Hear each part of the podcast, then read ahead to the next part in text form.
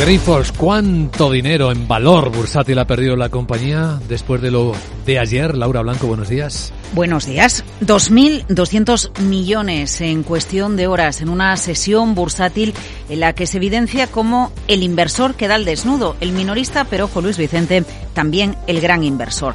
La clave de la denuncia a la que asistíamos ayer es la asimetría de información Realmente esa es la clave de la no suspensión de la cotización de Grifols, algo que se ha pedido a gritos, que pedían a gritos muchas voces del mercado.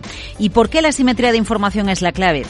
Porque la información en torno a Grifols ha llegado, nos ha llegado a todos a la vez. Es decir, no estamos ante el caso de que unos sepan antes más cosas que otros, que sepa más el vendedor que el comprador porque ese es el caso en el que se suspende la cotización en España de una compañía. Fíjate, el tuit de Gotan la noche de lunes, que sugería que era Grifos la empresa afectada, lo pudo leer todo el mundo. Y el comunicado de la propia farmacéutica el martes antes de las 10 de la mañana, cuando aún no se había cruzado el primer precio de operaciones en bolsa, también lo pudo leer todo el mundo. Bien, pues esto es lo relevante, clave para entender que Grifols no se haya suspendido de cotización, se haya desplomado y haya perdido esos 2.200 millones de valor en bolsa. Rodrigo Bonaventura, presidente de la Comisión Nacional del Mercado de Valores. La protección de los inversores es obviamente la prioridad número uno de la CNMV, como todos sabemos y como marca la ley. Y a los inversores no se les protege suspendiendo la cotización se les protege asegurándose de que la información está a disposición de todo el mundo, sea información positiva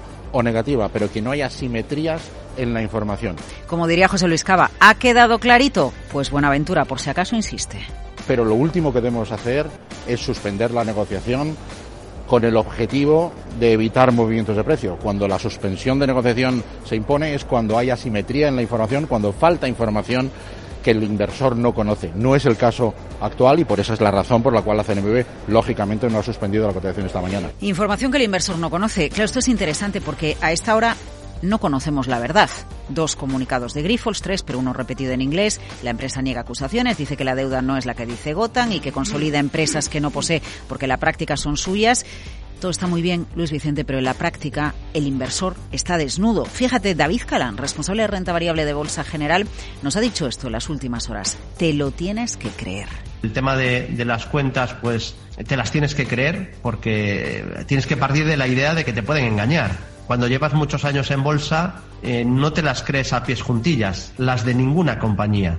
Fíjate si nos lo creemos que Grifols estaba en la cartera de los gestores estrella, para MES, con Cobas Management, Álvaro Guzmán y Fernando Bernard con AZ Valor, Ricardo Seixas en Bestinver. Todos nos creemos lo que dice la empresa. Está auditado y pasa por la CNMV, así que te lo tienes que creer si eres retail o si eres un gran gestor, hasta que llega alguien, te cuenta otra versión y te das cuenta de que la bolsa, de que en en la bolsa vas al desnudo. Yo ya no sé si llamar al inspector.